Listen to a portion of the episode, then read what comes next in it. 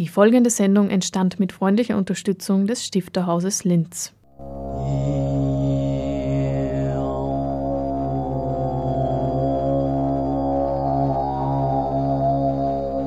Literatur im Radio.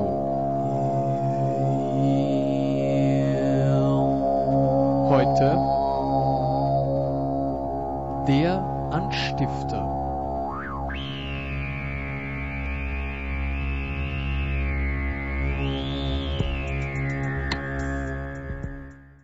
Willkommen beim Anstifter. In der letzten Sendung vor der Sommerpause zu hören ist Rudolf Habringer, der oberösterreichische Autor, dessen aktueller Roman Leirichs Zögern eine Familiengeschichte mit allgemeineren, aber sozialpolitischen Dimensionen verschränkt. Natürlich, die Psychologie würde wahrscheinlich sagen, also Kind, das ein Trauma erlebt, ist traumatisiert und muss sozusagen mit diesem, mit diesem Rucksack in seinem Leben zurechtkommen. Aber es gibt auch Erwachsene, die dann konfrontiert werden mit Wahrheiten, wo sie dann die Koordinaten ihres Lebens neu einrichten müssen, weil sie andere Wahrheiten herausstellen, als sie bis jetzt geglaubt haben. Der Protagonist Gregor Leirich findet also andere neue Wahrheiten heraus. Rudolf Habringer schreibt aber nicht nur Romane, sondern auch Erzählungen, Satiren, Kabaretttexte. Er ist Musiker und Herausgeber. 2017 wurden etwa Essays über das Unergründliche und das Banale herausgegeben oder in den Jahren davor Engel zweiter Ordnung oder Island Passion. Im aktuellen Roman heuer im Otto Müller Verlag erschienen verbindet Habringer die Zeitgeschichte mit einer Familiengeschichte. Ja, also mit dieser Wahrheit. Dieser Leirich wird konfrontiert mit seiner eigenen Familiengeschichte, beziehungsweise mit der Geschichte seines Vaters. Es gibt noch zwei Schwestern in seiner Familie, aber es gibt keine Mütter mehr. Vater war zweimal verheiratet, die Mütter sind beide gestorben und so ist Leirich aufgewachsen. Und jetzt ist er schon über 50 und wird plötzlich konfrontiert, es gibt noch einen Bruder. Und das ist der Verschwiegene in der Familie und der Leirich ist eigentlich vielleicht auch als Historiker geschockt. Ja. Er war sein Leben lang gewohnt, sozusagen Dingen nachzugehen und zu, zu beforschen. Und jetzt, wo er plötzlich mit seiner eigenen Geschichte konfrontiert wird, zögert er und weiß im Moment nicht, was soll ich eigentlich tun oder mit, wie soll ich mich diesem Bruder, von dem ihm gesteckt wurde, weil es, es gibt noch keinen direkten Kontakt, wie soll ich mit dieser Tatsache umgehen?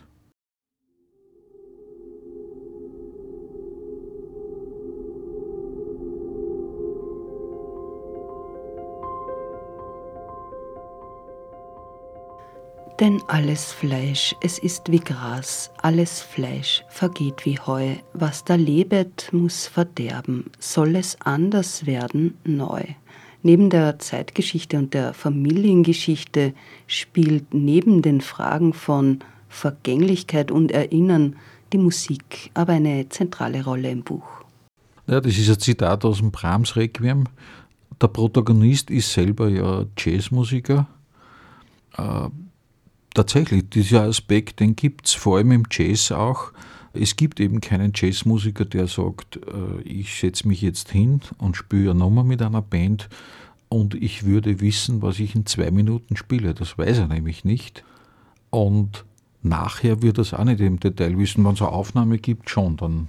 Aber die improvisierte Musik ist total im Moment. Ja. Die ist da und fertig. Und der Historiker sozusagen kommt ein bisschen drauf, dass er, dass er vielleicht ein bisschen hängt hinten und nicht im Moment lebt. Ja. Es gibt so eine, so eine Szene, wo er forscht über seinen Vater in der Landesbibliothek in Linz und heraufkommt in den Park und sieht da Menschen. Wir befinden uns in einem Jahr wo die sogenannte, sogenannte Flüchtlingswelle war, 2016, und sieht also Menschen aus anderen Ländern und denkt sich, warum hängen wir Historiker so nach? Also ich beschäftige jetzt mich mit Geschichten, die 40 Jahre vergangen sind und die Menschen, die ich jetzt sehe im Augenblick, mit denen müssen wir uns übermorgen beschäftigen. Dieses Dilemma gibt es da auch in dieser Situation. Wie das dann mit der Musik zusammenhängt, ja eben. Musik ist was, das findet im Moment statt. Und ist auch flüchtig. Wir haben natürlich heute Tonträger, aber das Erlebnis des, des Hörens von Musik, das ist natürlich aber auch, äh, ich habe das so noch gar nicht gelesen, aber eigentlich ist es ja auch jede Kommunikationssituation vergänglich. Wir sprechen jetzt miteinander und nach dem Gespräch haben wir miteinander gesprochen. Man, jetzt, ist, jetzt sind wir noch unmittelbar da. Morgen können wir sagen, aha, gestern haben wir miteinander geredet, in einem Monat ist das und so weiter. Das ist das Kontinuum unseres Lebens.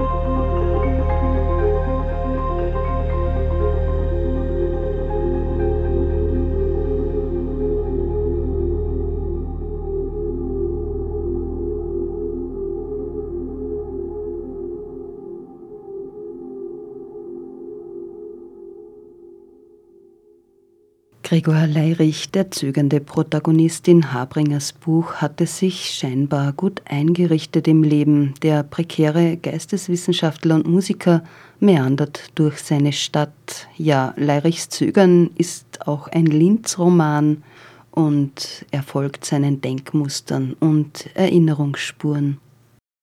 Ich baue sozusagen eine, wenn ich eine Figur kreiere, ein Setting um diese Figur herum. In dem Fall ist es so, dass dieser Leirich schon eine Beziehung hatte, die ist sieben Jahre her.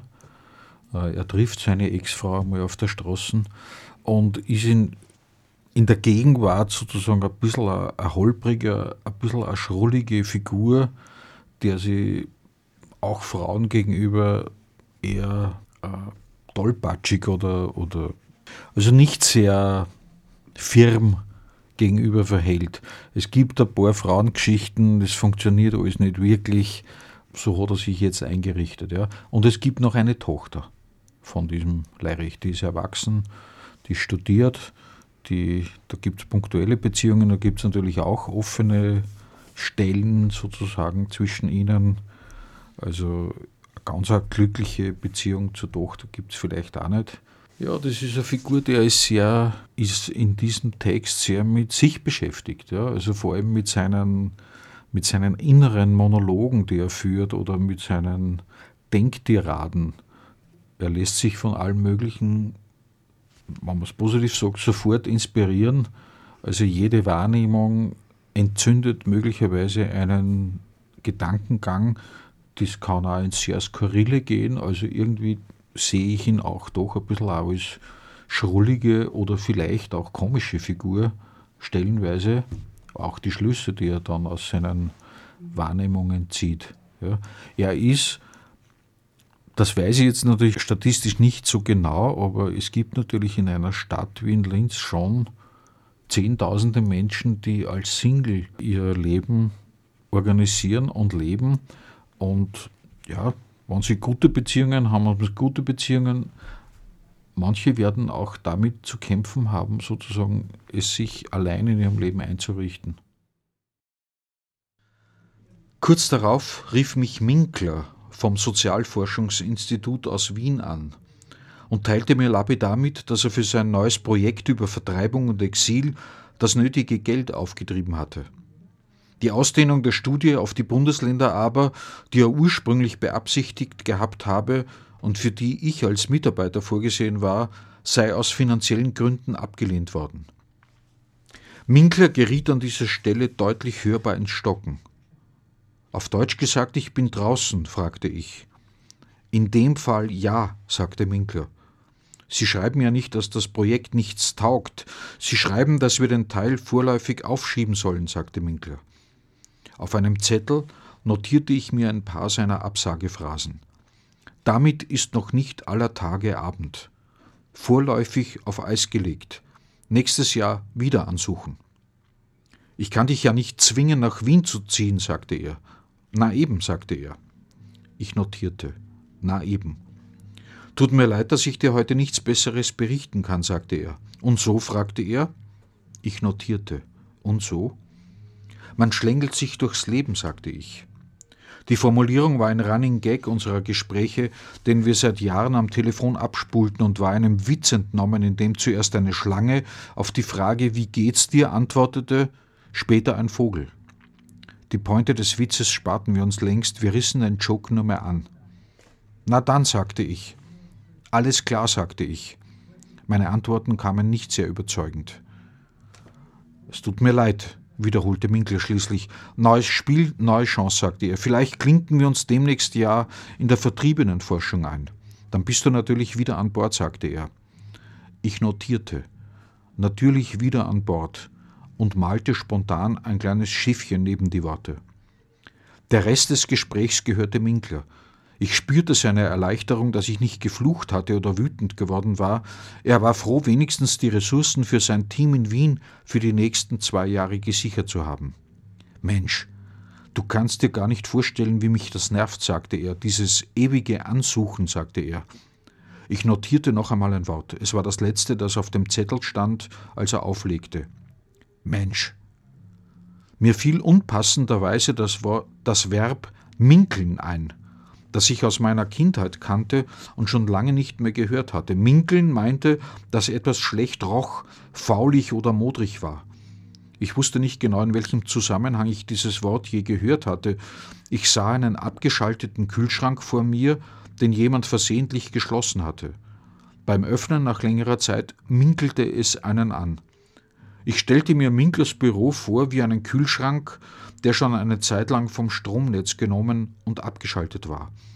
Minkler saß in seinem angeschimmelten Büro und minkelte genervt vor sich hin.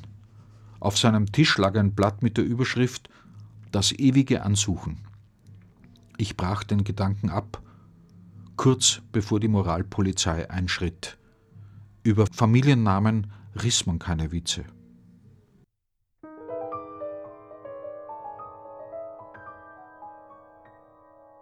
Warum hat der Vater nie etwas erzählt von seinem ersten im Krieg gezeugten Kind? Plötzlich muss sich also der Historiker Gregor Leirich seiner eigenen Familiengeschichte stellen. Die Auseinandersetzung mit dem unbekannten Bruder gerät zur Beschäftigung mit Leirichs eigener Kindheit, dem lange schon verstorbenen Vater und dessen Schweigen, das zum Teil der Persönlichkeit des Vaters geschuldet ist, zum anderen Teil den gesellschaftlichen Bedingungen der Nachkriegszeit. Also er kommt drauf, der Geschichte meines Vaters gibt es eine Episode, die nicht nur eine Episode, sondern ein Ereignis, das ein Kind hervorgebracht hat und das der Vater auch vor seinen späteren Kindern ein Leben lang verheimlicht hat. Und diese Beschäftigung sozusagen, warum hat der Vater uns das verheimlicht, das treibt den Leirich an. Er geht zum Teil vor wie ein Historiker, er schaut sich Quellen an, beforscht alles, bevor er überhaupt sich einmal traut, dann einen Kontakt zu diesem realen Halbbruder aufzunehmen. Aber ich glaube, es ist die Auseinandersetzung mit der Figur des Vaters, wo er auch eine Lebenskizze findet, die der geschrieben hat über seine, über seine Kindheit, über seine Herkunft, über seine Jugend und wo er aber genau dieses Ereignis, dass es einen Halbbruder gibt, ausspart. Und das setzt dann sozusagen das Nachdenken des Leirich in Gang. Welche Vorgänge, welche Mechanismen, auch welche gesellschaftlichen Mechanismen greifen da oder haben da gegriffen, dass so etwas verschwiegen wurde. Ja. Ich habe aus Statistiken gesehen, dass das natürlich zuhauf vorgekommen ist, äh, solche Familienkonstellationen, also wo sozusagen leibliche Kinder verschwiegen wurden. Heute spricht man von Patchwork-Familien. Heute ist alles oder vielfach offenbar, die Partner müssen sich sowieso arrangieren mit diesen Familien, aber es ist einfach, es liegt alles auf dem Tisch, was der Fall ist. Ja? Woher die Kinder kommen. In den Generationen vorher, die Statistiken zeigen das auch, es gibt und gab da Bezirke in Oberösterreich, wo also eine hohe Zahl von Kindern prinzipiell einmal unehelich geboren worden sind. Also es hat ja diese Konstellation des Zusammenlebens als Lebensgefährten, sage ich mal, in der Nachkriegszeit noch gar nicht so gegeben. Aber die Zahl der unehelichen Kinder war gigantisch hoch.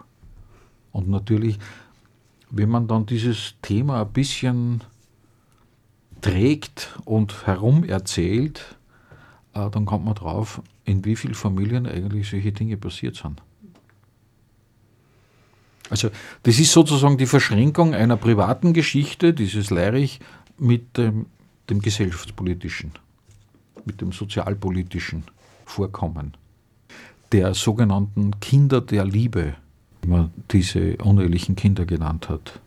Das ist ja ein sehr freundlicher Begriff. Ich habe auch zuerst dann nachschauen müssen und habe ich gesehen, ja, das ist ein Begriff für diese Kinder.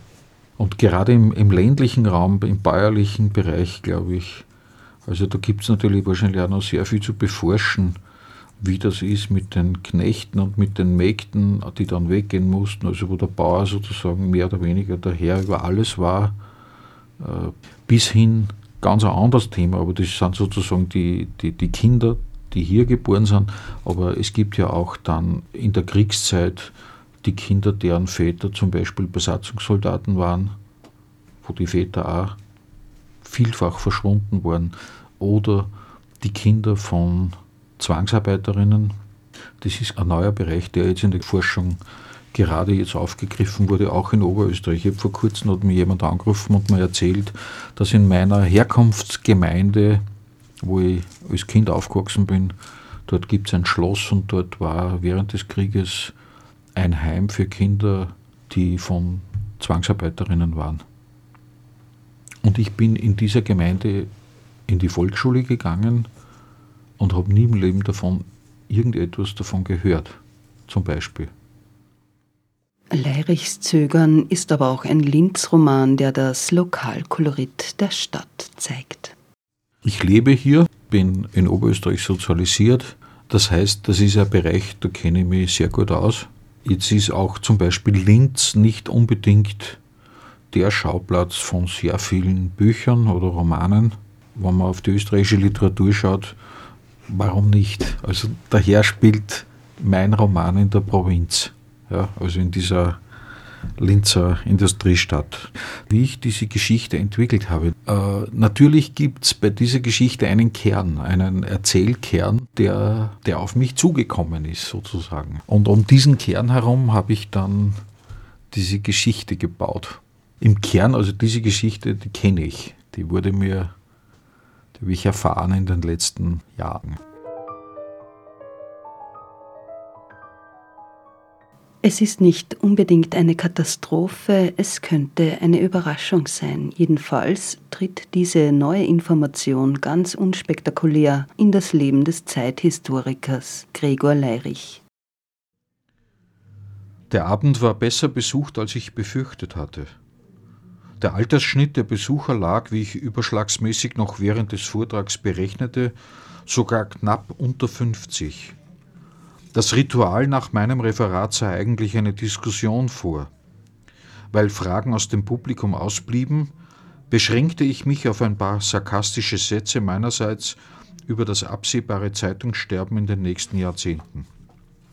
Rasch ging die Versammlung anschließend auseinander und strebte den kleinen Einfamilienhäusern zu, die sich rund um das Pfarrzentrum scharten. Auch der Organisator der Veranstaltung hatte offenbar Eile, mit mir die Formalitäten zu erledigen. Mir fiel zum wiederholten Mal auf, dass Honorarfragen stets diskret und wenn möglich in einem Nebenzimmer mit gesenkter Sprechstimme abgewickelt wurden, als handle es sich dabei tendenziell um etwas Unanständiges. Geld gehört zu den letzten wirklichen Tabus unserer Gesellschaft, sogar wenn es um derartige Kleinsummen geht, die nach solch einer Veranstaltung den Besitzer wechseln. Gemeinsam mit dem Organisator verließ ich das Pfarrzentrum. Der Mann schloss hinter mir die Tür, setzte sich ans Steuer eines Kleinwagens und verschwand in der Dunkelheit. Leichter Nebel hatte sich gebildet. Er legte sich wie Schweiß auf die Haut und ließ mich frieren. Vor der Veranstaltung hatte ich den Fahrplan der Straßenbahn studiert und mir die spärlichen Abfahrtszeiten am späten Abend eingeprägt. Auf dem Platz vor dem Pfarrzentrum stand eine ältere Frau mit einem Fahrrad, die offenbar auf mich wartete. Die Frau hatte graue Haare, mir fiel auf, dass sie ein kleines Kreuz um den Hals und silberne Ohrringe trug. Vorher im Saal hatte ich sie nicht bemerkt. Unvermutet sprach sie mich an. Sie redete sehr leise und nuschelte. Möglicherweise nannte sie mir auch ihren Namen, ich hatte es mir zur Gewohnheit gemacht zu nicken, wenn jemand mit mir redete, eine Reihe von Hörtests hatte ich ohnehin schon hinter mir. Ich verstand die Frau erst, als sie sich dafür entschuldigte, mich angesprochen zu haben. Möglicherweise sagte sie auch, sie habe noch ein kleines Anliegen vorzubringen. Oder sie formulierte sogar scherzhaft, dass sie einen kleinen Anschlag auf mich verüben wolle. Wie so oft stellte sich bei mir das Gefühl der verwirrenden Gleichzeitigkeit mehrerer Sinneswahrnehmungen ein – Einerseits merkte ich, wie klein die Frau war, ich überragte sie um mehr als einen Kopf, obwohl ich nicht besonders groß bin. Andererseits spürte ich in dem Moment, dass ich hungrig war. Ab und zu kam es vor, dass mich nach einer Veranstaltung der Organisator zu einem Imbiss oder auf ein Glas Wein einlud. Hier in dieser abgelegenen Wohngegend war offenbar kein Gasthaus mit Küche in der Nähe. Ich war jedenfalls zu nichts eingeladen worden. Außerdem wurde mir schlagartig klar, dass sich nicht nur der Nebel wie Schweiß auf meine Haut setzte, sondern dass ich tatsächlich durch den Vortrag ins Schwitzen gekommen war. Hoffentlich hatte ich nicht nach Schweiß gerochen, als ich noch ohne Mantel im Saal gestanden war. Ich wollte Ihnen nur von einem seltsamen Ereignis berichten, sagte sie, das Sie wahrscheinlich interessieren wird. Ah ja, sagte ich.